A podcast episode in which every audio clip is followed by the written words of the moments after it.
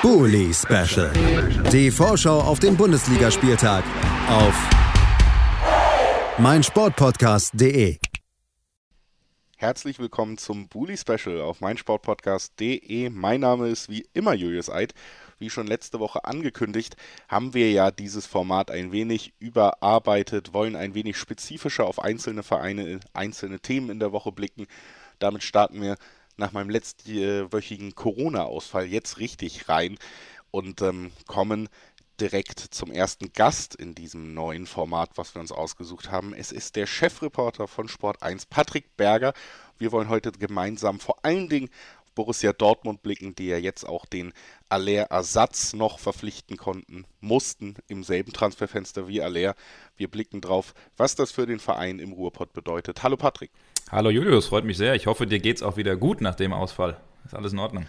Ja, es geht mir wieder besser. Ich habe eine Woche so ein paar Probleme gehabt und dann übers Wochenende konnte ich mich langsam wieder komplett äh, regulieren und jetzt sind wir Gott sei Dank wieder in Booty Special Hochform und können ähm, gemeinsam auf die Dortmunder gucken, weil das heute, wie gesagt, unser erstes Schwerpunktthema sein soll. Und da bist du natürlich ein äh, toller Ansprechpartner, bist ja auch im BVB-Podcast, äh, BVB-Woche von Sport 1 zu hören und da wirklich auf dem Laufenden. Einer der Leute auf Twitter kann man auch sagen, ich bin viel auf Twitter unterwegs, die ich sehr, sehr viel im Zusammenhang mit Dortmund News lese. Ja, das ist schön, das ist schön zu hören. Ich habe vorhin mal bei dir geguckt, ich war ja am Wochenende mit Freddy Bobic im Doppelpass, da habe ich einen Tweet von dir gesehen, dass du den weniger sympathisch fandest, richtig? Ja, genau. Ich habe nur, ähm, eigentlich war es, glaube ich, echt nur eine Reaktion auf das Interview von ihm, wo er ja über Zwangs-Pay-TV äh, anstatt äh, Free TV spricht. Äh, so ist ja so ein bisschen Wortlaut, der auch oft in der Ecke genommen wird, die mir dann wirklich nicht gefällt. Und dann fände ich, äh, haben wir auch schon viel drüber geredet, unter anderem auch mit Marc Schwitzky, der ja viel bei Hertha unterwegs ist, mit dem ich oft auch im Podcast zu hören bin, dass äh, Bobic für mich äh, in Hertha eben dieses Auftreten, was er teilweise auch bei, bei Frankfurt schon hatte, aber er kann es leider nicht mit positiven Ergebnissen untermauern und dann wirkt es äh, teilweise ein wenig, ja, von, von der Leistung entkoppelt, die er da bis jetzt gebracht hat oder die seine Mannschaft natürlich auch vor allen Dingen bringt. Das ist ja noch nicht so wirklich aufgegangen bei der Hertha und äh, ja, bei Borussia Dortmund ist es um mal direkt die Kurve zu schaffen, ganz professionell die Überleitung, ist es ein bisschen besser aufgegangen. Wir sind ja jetzt quasi in der Woche vor dem zweiten Spieltag. Und am ersten Spieltag hat es geklappt. Heimsieg 1 zu 0 gegen Leverkusen. Für mich vor allen Dingen überraschend 1 zu 0 auf vielen Ebenen. Erstmal sprechen wir ja immer noch über den BVB, der 53 Gegentore kassiert hat vor gar nicht allzu langer Zeit in der letzten Saison. Und zusätzlich eigentlich über ein Spiel, was in der Vergangenheit immer 4 zu 3, 3 zu 3 Ergebnisse produziert hat zwischen diesen beiden Mannschaften. Deswegen finde ich tatsächlich, auch wenn man aus Einzelspielen gerade zu Saisonbeginn nicht so viel machen soll, kann man hier schon auch eine Story drauflegen und mal so ein bisschen auf den BVB gucken und auf die Defensive, auf die Frage, was für ein neuer BVB soll das jetzt sein? Und da steht defensive Stabilität und ich finde auch eine Stabilität der Spieler im Zweikampf, in der Ausstrahlung schon im Mittelpunkt. Wie hast du den ersten Auftritt wahrgenommen? Ja, auch genauso wie du das gesagt hast. Also erstmal fand ich es natürlich schade als Fußballfan, dass es nicht äh, das Spektakel war äh, wie, wie in den letzten Jahren. Äh, das, das war immer wirklich toll anzusehen. Aber äh, der BVB hat schon vieles richtig gemacht in den letzten äh, Wochen und Monaten, auch dann als dieser äh, Umschwung, Umbruch eben kam. Man steckt ja immer noch mittendrin, aber als dann äh, Sebastian Kehl auf Michael Zorc gefolgt ist, haben auch viele gesagt, boah, kann der das? Es ist sicherlich nicht so einfach, in solche Fußstapfen äh, reinzutreten. Und jetzt fürs Erste muss man sagen, ja, der Sebastian Kehl kann das. Der hat äh, das vor allen Dingen äh, mit seinem Team zusammen sehr, sehr gut umgesetzt und äh, hat Edin Terzic dann eben die Möglichkeit gegeben, zum Auftakt, also auch schon zum Trainingsauftakt in Bad Ragaz in der Schweiz im Trainingslager eigentlich die komplette Mannschaft zusammen zu haben. Und das ist ja für einen Trainer auch immer eine sehr, sehr positive Sache.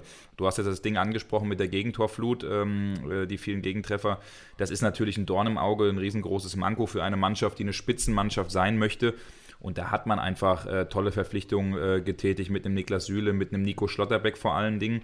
Ähm, was ich aber recht interessant fand, und darüber haben wir auch so im Doppelpass ein bisschen diskutiert, dieses Thema Mentalität, was ja immer auch äh, beim BVB auf dem Index ist. Das heißt ja mittlerweile Haltung da, die tauschen das nur noch aus. Ne? Mentalität ist Haltung. Ähm, aber äh, Interessant war zu sehen, dass es eigentlich die gleiche Mannschaft war wie im äh, vergangenen Jahr, die da auf dem Platz war, wenn man jetzt mal von Erling äh, Haaland absieht und Manuel Akanji, der wurde einfach ausgetauscht dann äh, durch, durch Nico Schlotterbeck. Aber man hat schon gesehen, dass die Spieler bereit waren, auch den letzten Meter zu gehen. Ich nehme das Beispiel Moda Hut, der äh, nach einem Fehlpass von Nico Schlotterbeck das Ding ausbügelt, der zurückrennt, eine Monstergrätsche macht gegen äh, Patrick Schick. Und das sind, glaube ich, Attribute, die in der vergangenen Saison schon ein bisschen gefehlt haben. Auch vielleicht bei so Spielern wie einem Moderhut, der talentativ äh, total begnadet ist, aber vielleicht nicht der absolute Zweikämpfer ist. Ähm, und da muss ich sagen, hat schon, glaube ich, ein Umdenken stattgefunden, wenn man auch diese Achse sieht. Gregor Kobel, jetzt der neue dritte Kapitän, Jude Bellingham, äh, Nico Schlotterbeck, das sind einfach Typen, die wichtig sind. Und ähm, deswegen glaube ich, ist man da, was Stabilität angeht, auf einem guten Weg. Du hast es ja schon angesprochen, so ein bisschen Mentalität, immer wieder ein großer Diskussionspunkt rund um Dortmund. Haltung wurde von Marco Rosa eingeführt, der äh, sich das aber auch schon bei drei, vier Vorgängern angucken konnte und deswegen wahrscheinlich auch kommunikativ darauf vorbereitet war und dieses Haltungs, Absolut. Ähm, Haltungswort im Gepäck hatte dann. Aber es war ja immer wieder ein Problem und äh, tatsächlich auch, glaube ich, kann man feststellen, dass das ja jetzt, wenn wir auf die letzten zehn Jahre gucken bei Dortmund, bei weitem nicht der erste versuchte Umbruch ist. Es gab ja immer wieder auch diese Sommer, in der, in dem sehr viel Transferbewegung war, in dem neue Trainerteams kamen, die teilweise natürlich auch hoch gelobt waren. Äh, Rose ist das perfekte Beispiel. Da hat man ja wirklich gedacht, das ist jetzt der, der was aufbaut. Und immer wieder sind diese Umbrüche eher gescheitert und ähm, gerade im Fanumfeld finde ich, hat man schon auch oft irgendwann so ein bisschen so eine Verzweiflung in Diskussionen rausgehört mit, was genau ist denn jetzt das Problem, wenn es nicht der Trainer ist, wenn es nicht der Kader ist. Wir haben beides jetzt schon öfter quasi komplett durchgetauscht. Ist es eine fehlende Leistungskultur im Verein? Ist es diese Wohlfühloase? Ähm, und dieses Jahr wird ja jetzt der neue Versuch gewagt und ich finde zumindest die ersten Ansätze scheinen tatsächlich so, als würde es in eine andere, andere Richtung gehen. Was, was glaubst du, woran das liegen könnte, dass jetzt wirklich mal was anders ist? Oder macht den Dortmund-Fans mal Hoffnung? Was könnte dafür sorgen, dass es anders ist? Ist es vielleicht der Sportdirektorwechsel oder ist es tatsächlich jetzt einfach endlich der richtige Trainer und vorher lag man so oft falsch? Wo würdest du da ansetzen? Ja, ich glaube einfach, dass es, dass es insgesamt, äh, dass dieser Umbruch insgesamt an vielen Stellen stattgefunden hat. Ähm, ich glaube, du hast schon viele Punkte angesprochen, die richtig sind. Leistungskultur ist ein ganz, äh, ein ganz oberster Punkt, äh, auch dieses Thema Wohlfühloase. Ich finde richtig, dass Sebastian Kehl gesagt hat, wir holen nur Spieler, die, die auch wirklich kommen, weil sie richtig Bock auf den BVB haben und die nicht noch irgendwie nachverhandeln wollen äh, um ein oder zwei Millionen oder die mit dem Finger zum Beispiel sagen, ich kann bei Leipzig oder in Karim Adeyemi hätte bei Leip Leipzig als Beispiel auch äh, ein, zwei Millionchen mehr verdienen können, ist aber zum BVB gegangen und das ist, glaube ich, ein Ansatz, der enorm wichtig ist. Ähm, klar, man muss da schon noch mal ein bisschen aufpassen. 2019 gab es ja diese Transferperiode mit, äh, mit einem Nico Schulz, mit einem Brand. Ein halbes Jahr später dann der Emre Can, der geholt wurde, wo man auch schon gesagt hat, boah, die sind auf einem richtig guten Weg. Und am Ende hat keiner von den dreien äh, so zu 100 Prozent äh, eingeschlagen, noch mit ein bisschen Abstrichen äh, Julian Brandt. Ähm, Insgesamt glaube ich, also ich war ein Kritiker davon, äh, von, von diesem Trainerwechsel, weil ich der Meinung war, äh, dass Marco Rosa an sich auf einem guten Weg hat, aber eben durch Widrigkeiten gekämpft hat, wie du sie angesprochen hast, die andere in der Vergangenheit auch getan haben. Jetzt kann man natürlich sagen, zu diesem Umbruch den Trainer auch zu wechseln und diesen Trainer eben auszuwählen, der im Fanumfeld einfach einen, enorm hohen Kredit hat, dem man auch mal Fehler äh, zutraut, weil man als Fan weiß, der lebt mit jeder Faser unseres, äh, seines Körpers unseren Verein. Das ist, glaube ich, ein ganz äh, wichtiger und entscheidender Punkt. Äh, Edin Terzic ist trotzdem einer, der äh, das Umfeld mitreißen kann, der die Spieler mitreißen kann, der äh, auch taktisch ähm, enorm viel äh, auf dem Kasten hat. Und und das fand ich auch einen sehr, sehr interessanten Schachzug, dass er von sich selbst gesagt hat, ich brauche noch einen erfahrenen Mann an meiner Seite neben, neben äh, Sebastian Geppert und ich nehme mir einfach den Peter Hermann. Und man ist jetzt auf so vielen Positionen top aufgestellt. Peter Hermann, man hat ein gutes Trainerteam, man hat Otto Addo als Talentetrainer, man hat äh, Chad Forsit, den Athletiktrainer, der ganze Stab wurde ja ausgetauscht, die, äh, um gegen diese ganzen Verletzungen auch vorzubeugen. Ähm, man hat äh, Transfers getätigt, die absolut Sinn machen, von vorne bis hinten. Äh, und das alles, muss ich sagen, würde mir als BVB-Fan Mut machen. Wenn es natürlich in die Hose geht, dann wird es von mir und uns auch wieder kritisch beobachtet. Das ist man, glaube ich, dann aber in Dortmund auch mittlerweile gewohnt, dass es da immer mal wieder Rückschläge gibt und die gab es ja auch schon dieses Jahr. So langsam wird das Thema ja kälter, beziehungsweise man hat es einfach auch sehr oft besprochen und es ist vor allen Dingen immer noch eine menschlich tragische Geschichte. Die Geschichte rund um Sebastian Aller, den teuersten Transfer des Sommers und dann eben seine Erkrankung an Hodenkrebs jetzt auch eben die Bestätigung, dass da Chemotherapie folgen muss, dass es ein bösartiger Tumor ist. Das wird ihn lange, lange rauswürfen, so lange, dass man in Dortmund gesagt hat, wir müssen nochmal reagieren. Und äh, das hat man jetzt getan, hat sich von der Liga Konkurrenz, finde ich, immer ein bisschen hochgestochen für Vereine, die vielleicht nicht im selben äh, Segment der Tabelle spielen, aber man hat sich in der Liga verstärkt, hat sich Anthony Modest geholt, einen 34-jährigen Stürmer, der in der letzten Saison 20 Bundesligatore geschossen hat. Und überraschenderweise für mich fast ist das ähm, gefühlt eine sehr kontroverse Transferentscheidung oder Personalie geworden. Einerseits natürlich aus äh, Köln, das können wir jetzt mal beim Tiefpunkt Dortmund außen vor lassen, aber auch in Dortmund wieder, weil dann doch andere Namen von äh, Depay bis Cristiano Ronaldo durch die Presse ja. und durch Twitter ähm, mehr oder weniger konkret hin und her waberten und am Ende wurde es nur Modest. Wie gesagt, ein Stürmer, der 20 Saisontore im letzten Jahr geschossen hat, der auch ziemlich so gut ins Spielerprofil passt, was man sich mit Aller gewünscht hat. Ist das ähm, wirklich nur die Enttäuschung, dass da nicht ganz große Namen doch noch verpflichtet wurden? Oder siehst du da auch Ansatzpunkte, warum Modest vielleicht eher kritisch gesehen werden sollte?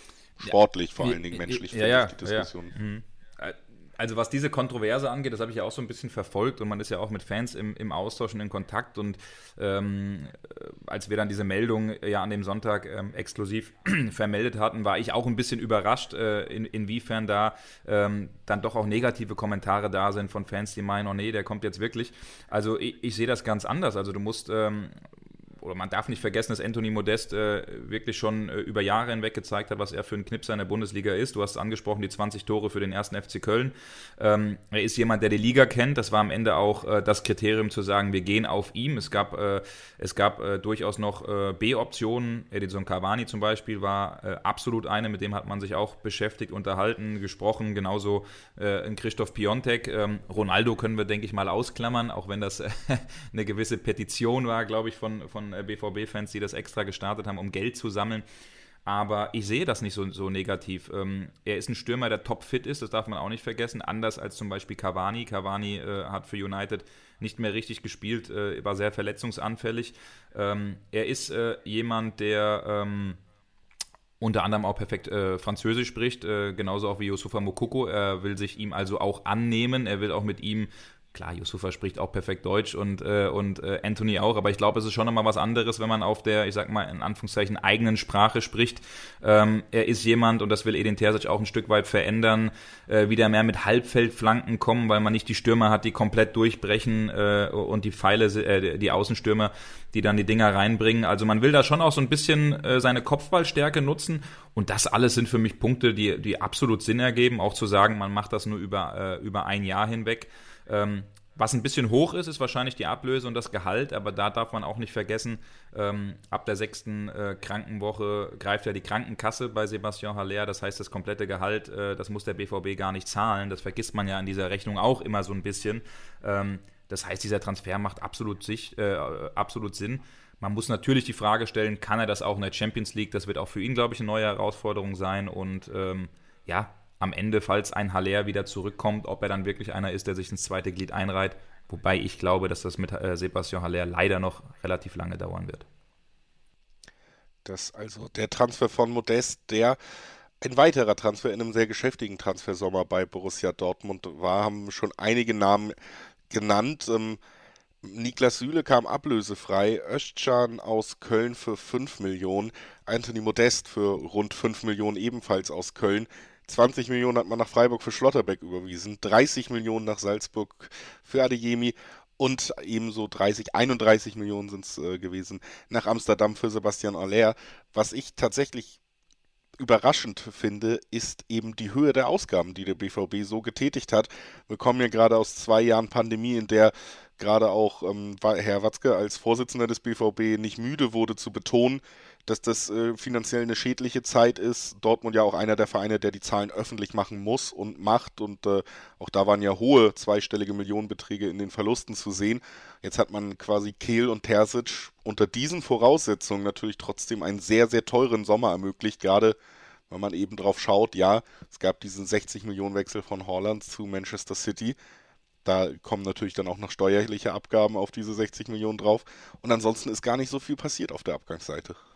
Ja, das ist absolut richtig. Also das ist schon ein Batzen, der sehr beachtlich ist. Das sind äh, ungefähr 90 Millionen, wenn man am Ende, du hast jetzt gerade eben diese Sockelbeträge genannt, da können ja immer noch mal ein paar Boni äh, am Ende draufkommen, dann ist man irgendwann bei über 100 Millionen. Was man bei solchen Transfers äh, nicht vergessen darf, Transfers dieser Größenordnung werden ja nicht auf einen Batzen bezahlt. Das ist also nicht so, auch wenn man das immer so ein bisschen plakativ schreibt, die haben 90 Millionen ausgegeben, ja, das geben sie vielleicht in den nächsten drei, vier Jahren ab äh, aus, äh, das wird in Raten bezahlt. Ähm, das ist ein Punkt, den man nicht vergessen darf. Man darf nicht vergessen, dass man eigentlich noch fest damit rechnet, dass Manuel Akanji, auch wenn es gerade ein bisschen träge vonstatten läuft, ähm, dass man für ihn wahrscheinlich noch eine Summe von 20 Millionen einnimmt. Die Haaland-Summe, die du gerade eben genannt hast, ähm, darf man auch nicht ganz vergessen. Man rechnet mit mehr Einnahmen in der Champions League, weil man ja die Stehplätze, auch ein großer Verdienst von Aki Watzke im Übrigen, die Stehplätze ja wieder ähm, zurückerkämpft hat. Das heißt 15.000 äh, Plätze ungefähr mehr bei Champions League Spielen. Da rechnet man auch durch äh, nochmal mit Mehreinnahmen von, äh, von 2, 3 Millionen Euro, die, die nochmal äh, oben drauf kommen. Also das alles sind Punkte, die am Ende dazu gesagt haben, äh, dem BVB, wir müssen etwas machen. Ähm, grundsätzlich ist es ja schon so, dass der BVB auch ein gewisses Eigenkapital hat, auf das man immer, äh, immer auch stolz ist, weil man in den letzten Jahren auch äh, vor Corona sehr, sehr gut gewirtschaftet hat. Und man hat sich am Ende die Frage gestellt, was machen wir? Sind wir konkurrenzfähig in dem, was wir machen? Sind wir bereit dazu, vielleicht auch mal einen Angriff zu wagen? Und äh, die Argumente haben am Ende dafür gesprochen, dass man, dass man eben so sehr investiert. Aber klar, das ist jetzt auch eine große Fallhöhe. Man hat das Geld in die Hand genommen und jetzt ähm, erwartet man natürlich auch was. Und äh, die Fans erwarten was, die Medien erwarten was. Und der erste äh, die erste Reaktion ist, das ist der Angriff auf die Bayern so. Und damit müssen die natürlich äh, rechnen. Das wird auch nicht einfach, das äh, zu moderieren. Ähm, und es wird sicherlich auch wieder Rückschläge in der Saison geben, das ist ganz klar. Aber insgesamt, äh, finde ich, ist man auf einem sehr, sehr ordentlichen Weg. Ist das vielleicht auch Ausdruck, jetzt will man diesen Angriff wagen, auch die Entscheidung Marco Rose ähm, nicht weiter als Trainer zu beschäftigen, obwohl ich da eigentlich auch bei dem bin, was du gesagt hast. Ich fand es erstens überraschend und zweitens hätte ich gedacht, dass man diesen Weg eben weitergeht, weil er was aufbauen soll und eigentlich auch konkret dafür ja geholt wurde. Trotzdem hat man gesagt, Zweiter in der Liga, Pokalbewerbe, Wettbewerbe nicht so nicht so gut gelaufen. Das reicht uns nicht. Ist das vielleicht auch gerade in der Führungsebene rund um Watzke, das ist der Funktionär, der eben auch noch nicht ausgetauscht wurde jetzt in den letzten Jahren, eine, eine kommende Ungeduld wieder, was Titel angeht für die Dortmunder, dass man da jetzt endlich wieder was schaffen will? Ja, ich, also ich glaube, das riesengroße Problem war einfach in der vergangenen Saison, wie man in den Pokalwettbewerben abgeschlossen hat. Man hat sich in der Champions League hat man eine ganz, ganz schlechte Visitenkarte abgegeben, auch in der Euroleague dann äh, bei den Spielen gegen Glasgow. Ähm, man hat sich im Pokal blamiert mit dem Aus gegen St. Pauli. Äh, in der Liga war es ja dann okay, du bist Vize geworden, du bist Zweiter geworden, das sah dann hinten raus auch ordentlich aus, auch in der Rückrunde. Ähm, aber was man, was glaube ich auch dazu geführt hat, dass man sich am Ende von Rose getrennt hat, war der Fakt, dass es sogar Pfiffe gab am Ende äh, der letzten zwei, drei Heimspiele. Und da hat man schon überlegt, boah, im Westfalenstadion 80.000 gelbe Wand und die pfeifen uns aus, obwohl wir Zweiter geworden sind. Ähm, und da hat man, glaube ich, schon gemerkt, auch im Verein selbst, also irgendwas ist hier gerade richtig faul. Und da geht es nicht mehr darum, wir müssen jetzt die Bayern angreifen, wir müssen Titel holen. Man darf nicht vergessen, man hat Titel geholt, auch unter Edin Terzic, der ja in einer schwierigen Phase ähm, auf, auf Favre dann übernommen hat. Man ist äh, Pokalsieger vor zwei Jahren geworden. Äh, das ist natürlich immer wieder ein Ziel, auch in diesem Jahr. Äh, es ist jetzt nicht das Ziel, deutscher Meister zu werden dieses Jahr. Vielleicht intern für, für, für Spieler. Natürlich setzt man sich die großen Ziele, aber ähm, als Verein weiß man schon, wen man da gegenüber hat mit den Bayern. Es geht einfach darum, ähm, sich ordentlich zu zeigen, vor allen Dingen in den Pokalwettbewerben. Und das war, glaube ich, der, der ganz, ganz große Punkt, äh, dass das eben so schwach war. Und dann gab es dieses Saisonanalysegespräch mit Marco Rose und da war man sehr, sehr schonungslos und offen und ehrlich zueinander. Und da hat Marco Rose die Vertrauensfrage gestellt. Er hat gemerkt, dass er nicht richtig die Rückendeckung bekommt, auch von eben dieser Person, die du eben genannt hast, Aki Watzke. Und äh, am Ende hat man sich dann da äh, dafür entschieden. Aber klar, auch Aki Watzke wird jetzt sehr, sehr kritisch gesehen. Äh, es sind viele, viele Trainerentscheidungen in den letzten Jahren, die nicht funktioniert haben. Und äh, das mit Edin Terzic muss jetzt auch, äh, muss jetzt auch klappen, weil äh, sonst kann es auch an der Stelle irgendwann mal deutliche Kritik geben. Konkreter gesagt, wenn wir jetzt auch sagen, okay, es ist jetzt nicht das direkte Ziel, Meister zu werden. Meine Hoffnung auf einen Meisterschaftskampf sind äh, quasi steil nach oben geschossen mit den ersten Verkündungen des BVB-Transfers und steil nach unten gefallen mit den Verkündungen der Bayern-Transfers nach und nach in diesem Sommer. Ähm, es ist nicht unbedingt das Ziel, Meister zu werden, aber was ist der Gradmesser in dieser Saison? Wie, wie würdest du sagen, wird diese erste Saison in diesem Umbruch ein Erfolg für die Dortmunder? Also nicht, nicht, falsch verstehen, natürlich wollen die Dortmunder irgendwann deutscher Meister werden. Es muss jetzt aber nicht in diesem Jahr äh, klappen. Wie gesagt, man ist in diesem Umbruch und dieser Umbruch kann auch zwei Jahre dauern, äh, bis den alle mitnehmen äh, und, und verstanden haben. Das heißt, äh, es kann auch, auch sein, dass man vielleicht sagt, perspektivisch in den nächsten drei, vier Jahren wollen wir die Bayern mal wieder ablösen.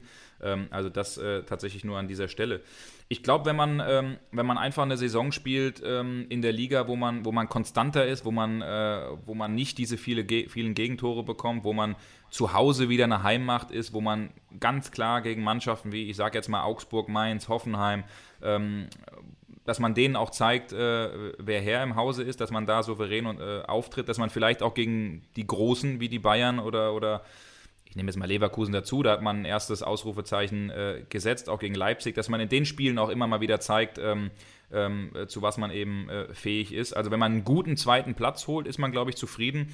Und dann muss man einfach äh, sehen, dass man in der Champions League oder dann in der Europa League, kann ja auch passieren, aber dass man in der Champions League einfach weiterkommt, dass man irgendwo ins Viertelfinale kommt und äh, dass man wieder ins Pokalfinale äh, kommt. Und dann kann man am Ende, glaube ich, von einer, von einer äh, Saison sprechen, wo man sagt, wir sind alle zufrieden und wir spielen auch wieder den Fußball, den wir wollen. Und das ist, glaube ich, extrem wichtig, weil dieser BVB-Fußball, der, der war halt einfach im letzten Jahr äh, so gut wie gar nicht mehr zu sehen. Und das, äh, das war, man hatte nicht mehr das Gefühl, dass Mannschaften nach Dortmund fahren und dachten, oh, wir machen uns jetzt hier gerade in die Hose, weil äh, wir vor dieser großen Kulisse spielen und weil der BVB äh, seinen Stempel aufdrückt.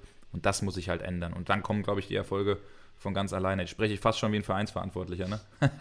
ja, aber es ist wirklich spannend. Ich finde diesen Umbruch und diese Saison in, unter Dortmunder Aspekten auch total spannend, weil ich schon irgendwie finde, dass so ein auf gewisse Weise auch Emotionen im Mittelpunkt stehen oder ein Gefühl generell, was dieser Verein ausstrahlen soll und was zurückkehren soll. Und dafür setzt man ihm auf Terzic.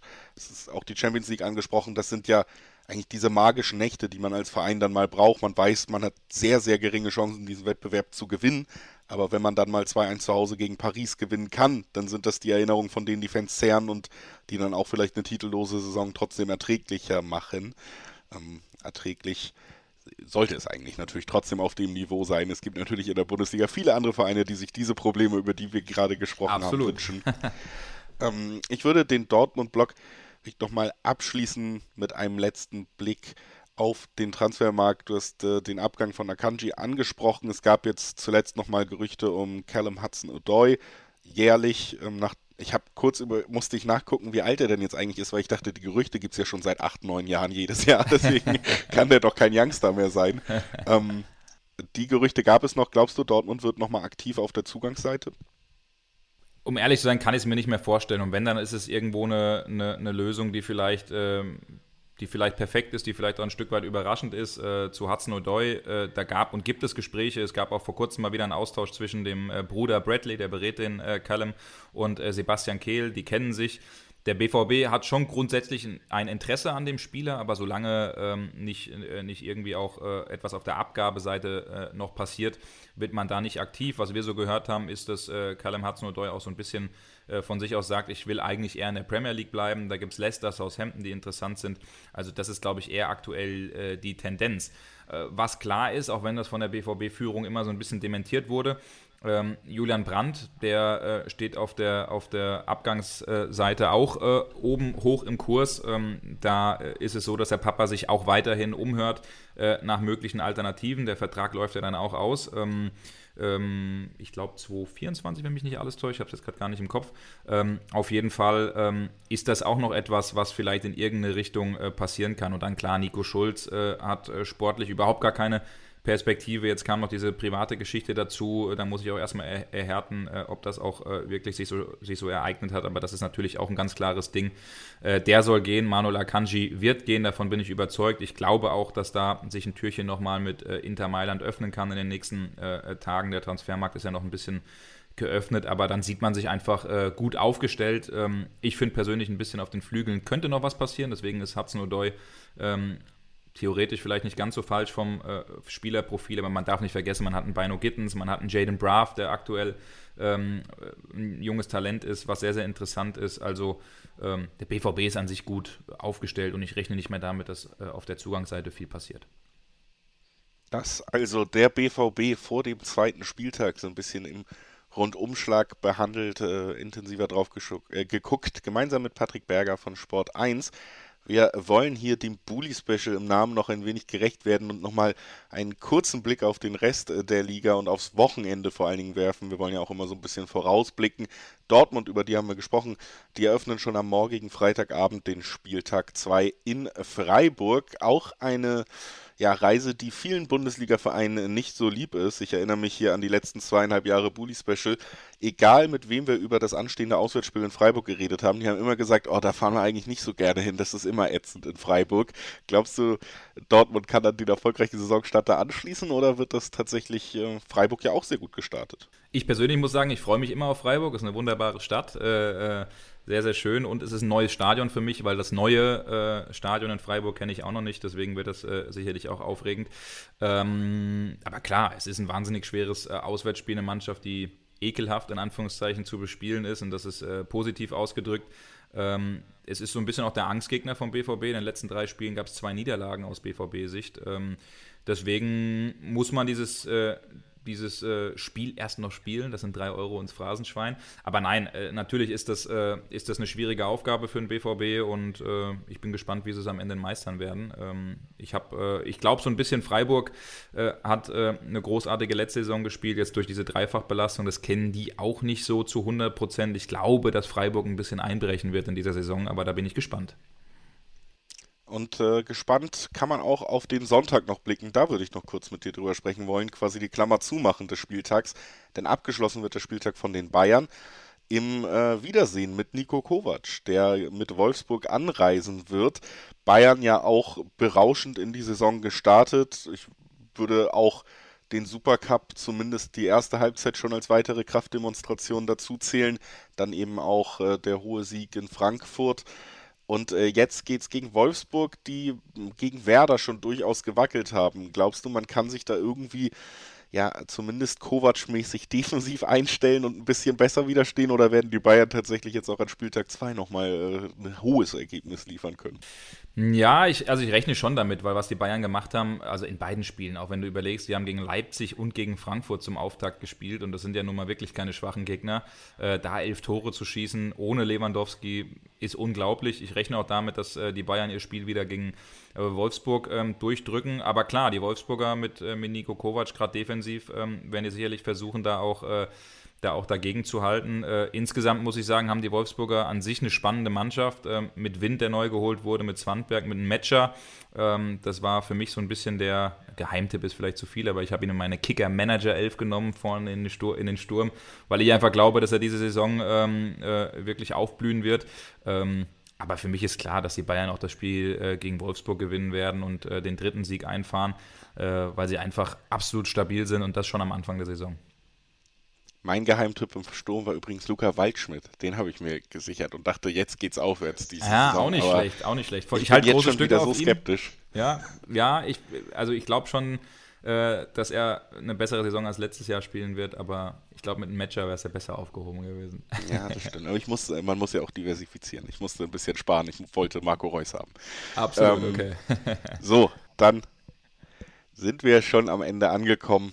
Das war unser Blick auf Dortmund, auf den Spieltag 2 noch kurz mit Patrick Berger, Chefreporter von Sport 1, Teil der Dortmunder Woche, BVB-Woche, entschuldige. Die Dortmunder Woche, äh, kannst du einfach sagen. Die, die Dortmund-Woche, Dortmund genau. den BVB-Podcast bei Sport 1.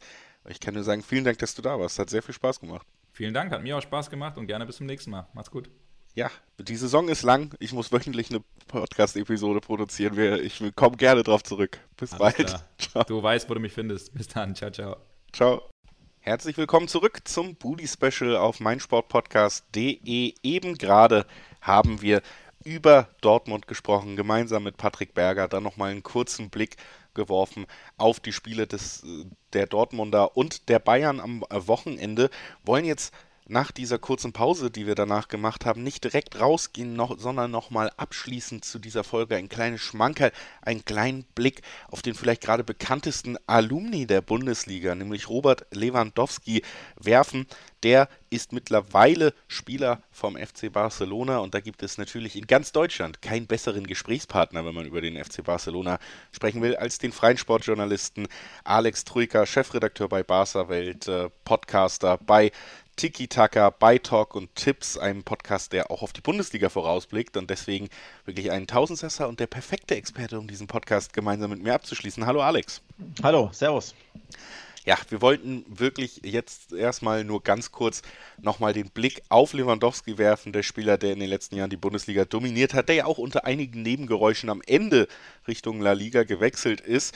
Richtung La Liga so richtig angekommen ist er immer noch nicht. Registriert ist er nämlich noch nicht bei Barca, die ja weiter großen finanziellen Problemen und vor allen Dingen dem Salary Cap der Liga zu kämpfen haben. Und deswegen freue ich mich sehr, dass du da bist, um mal nachzufragen, wie ist denn da der Stand? Wird er überhaupt auflaufen können jetzt am ersten Spieltag? Spanien startet jetzt erst in die Saison? Ja, also du hast tatsächlich recht. Stand heute am Donnerstagmittag ist Lewandowski noch nicht bei La Liga registriert.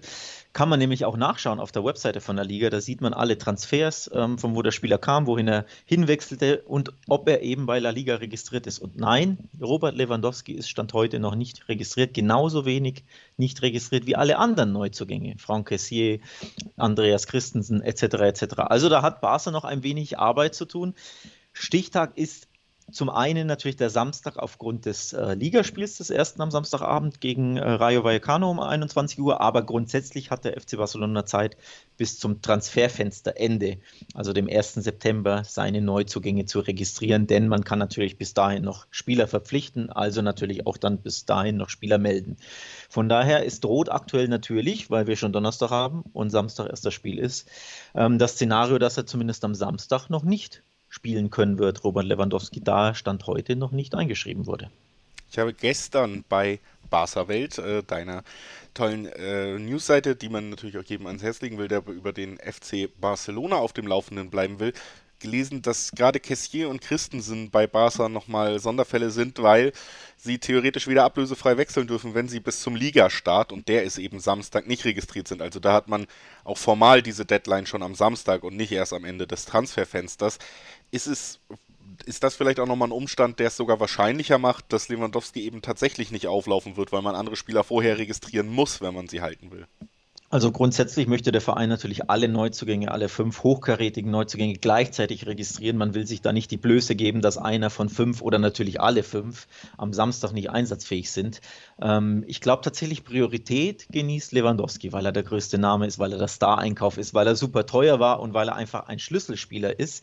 Christensen und Kessier sind ja eigentlich eher Roleplayer, für, eher für die Bank, für die Rotation vorgesehen. Da wird jetzt nicht vorausgesetzt, dass sie starten. Von daher so wichtig wie Lewandowski sind Christensen und Kessier nicht. Aber, du hast es völlig richtig angesprochen, sie haben ähm, besondere Klauseln in ihren Verträgen, die es ihnen erlauben würde, sofern sie am Samstag noch nicht eingeschrieben sind, ihre Verträge einseitig aufzulösen.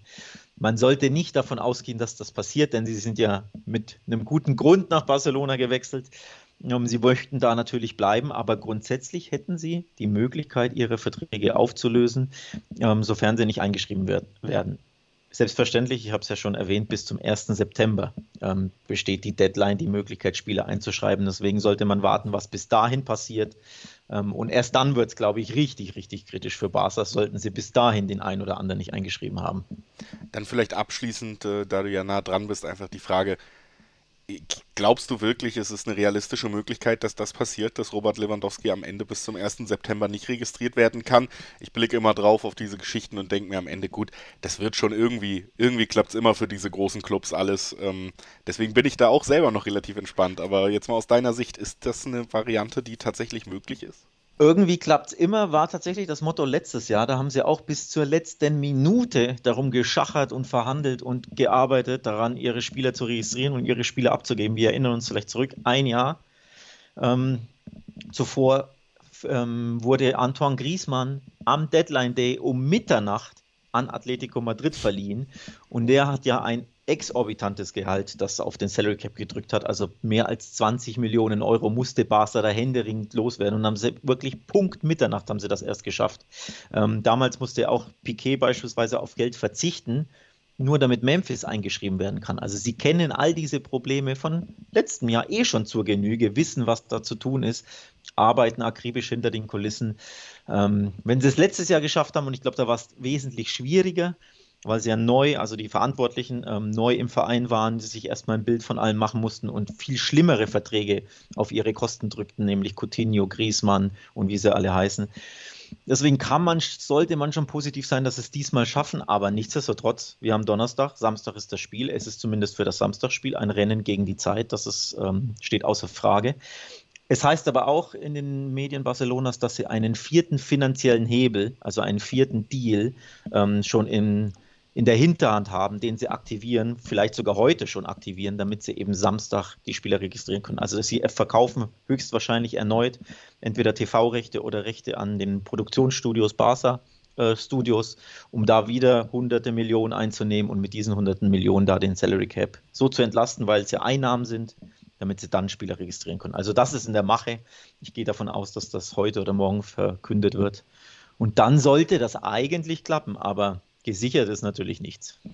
Lewandowski also zumindest noch ein bisschen in der Schwebe, ob dieser Wechsel zu Barca am Ende sich wirklich auszahlen wird. Für ihn, für die Bayern ja, wurde es allgemein wahrgenommen als, als schwerer Schlag. Hier im Bully Special wollen wir natürlich auch da vielleicht noch kurz draufblicken. Jetzt sind sie ja gestartet mit zwei furiosen Spielen. Erst der Supercup gegen Leipzig, dann auch der hohe Sieg gegen Eintracht Frankfurt, den amtierenden Euroleague-Sieger. Ähm, da hat man schon gesehen, diese Flexibilität ohne Lewandowski scheint zumindest ja gegen Mannschaften auf nationalem Niveau und gerade mit Leipzig war da ja durchaus auch eine gut besetzte, auch Frankfurt in den letzten Jahren eine gut besetzte Mannschaft dabei. Äh, wie siehst du das? Sind sie tatsächlich schwächer geworden offensiv oder ist das vielleicht sogar schon eine neue Stärke, die sie da jetzt haben? Also gegen Frankfurt war es auf jeden Fall eine neue Stärke, dass ähm, der FC Bayern München dermaßen unberechenbar war in der Offensive. Das war ein wirklicher Sturmwirbelwind, der da auf, auf die Eintracht niederprasselte. Die wussten ja gar nicht, wie ihnen geschieht. Also da hat man schon gesehen, der Abgang Lewandowskis ist natürlich auch eine Chance. Eine Chance für Nagelsmann, ein System umzustellen, variabler zu spielen. Eine Chance für die Bayern, unberechenbarer zu sein. Eine Chance natürlich für jeden anderen Spieler, mehr Tore zu schießen. Man denkt an Gnabry, an Thomas Müller sogar, an, an Musiala, der jetzt einen Doppelpack markierte. Also es ist definitiv eine Chance, nur es war ein Spiel gegen einen defensiv sehr desolaten Gegner. Ähm, ob das jetzt über die ganze Saison so weitergehen wird, da habe ich meine Zweifel. Ja, natürlich, wenn sie immer wieder einen Gegner aus dem Stadion schießen, vielleicht sogar jetzt die Wolfsburger am Sonntag, gut möglich. Ähm, gegen Wolfsburg zu Hause tun sie sich sehr, sehr oft sehr leicht und fühlen sich sehr wohl. Vor allem Lewandowski fühlte sich oft wohl, wenn man sich an seine fünf Tore erinnert. Aber grundsätzlich glaube ich, vor allem wenn die Gegner stärker werden, wenn es in die Champions League geht, ähm, in die K.O.-Runden, dann werden sie Lewandowski womöglich schon vermissen. Das glaube ich schon, ja. Anderer Top-Stürmer, der jetzt vermisst wird, ist Anthony Modest. Wir haben eben gerade im vorherigen Teil ausführlich über Dortmund geredet. Jetzt äh, vielleicht nochmal mit dir einfach der schnelle Blick auf das Spiel am Wochenende. Köln muss nach Leipzig und das jetzt eben mit diesem Rückschlag, dass Modest nicht mehr da ist, haben aber auch trotz des Modest-Rückschlags relativ souverän, wenn auch mit ein bisschen VRR-Ärger, ihr Auftaktspiel gewinnen können gegen Schalke. Glaubst du, die Kölner können ohne Modest was in Leipzig reißen? Naja, also ich gegen Schalke haben sie es ja auch schon geschafft. Da war ja Modest auch schon nicht im Kader, eben aufgrund der, des Wechsels zum BVB. Und da lief es auch gut. Nur es war A, Schalke, also ein Aufsteiger, es war B, ein Heimspiel und C, es war, der war beteiligt in zwei entscheidenden Aktionen für den FC im Nachhinein. Also da kam schon dann auch ein bisschen was zusammen. Ähm, ich verrate jetzt nicht zu viel, wenn ich sage, ich erwarte ein wesentlich schwereres Spiel des FC bei den äh, Leipzigern. Also das wird schon kniffliger und zwar völlig unabhängig von Modest. Also selbst wenn sie Modest hätten, selbst wenn sie Lewandowski vorne hätten, glaube ich, wird das ein super schweres Spiel. Ähm, ich bin mir nicht sicher, ob ich von dem Punktgewinn der Kölner ausgehen möchte in Leipzig. Also nachdem ähm, die Roten Bullen ihr Auftaktspiel ja nicht gewinnen konnten in, in Stuttgart, scharren sie mit den Hufen, glaube ich. Und deswegen ähm, wird das, glaube ich, sehr schwer für den FC. Sie spitzen ihre Hörner und scharren mit den Hufen, die Bullen. Ich, ich wollte äh, auch im Sprachbild bleiben. ich danke dir für deine Zeit, dass du noch kurz hier im Bully Special vorbeigeschaut hast.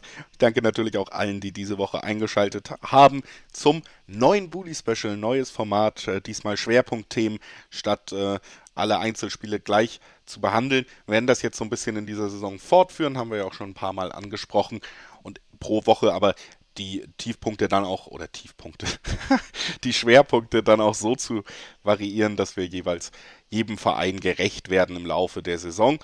Also, schon nächste Woche dann andere Vereine, über die wir sprechen werden. Reingestartet sind wir mit Dortmund, mit Alex Troika, der jetzt gerade da war, freier Journalist, Podcaster, kann man auch nochmal erwähnen, Tiki-Taka über den spanischen Fußball und Talk und Tipps über die Bundesliga. Da wird jedes Spiel besprochen mit mir, also, kleine Cross-Promo, schaltet da sehr gern mal ein, wenn ihr den Blick auf alle Bundesligaspiele dann nochmal in einem anderen Podcast haben wollt.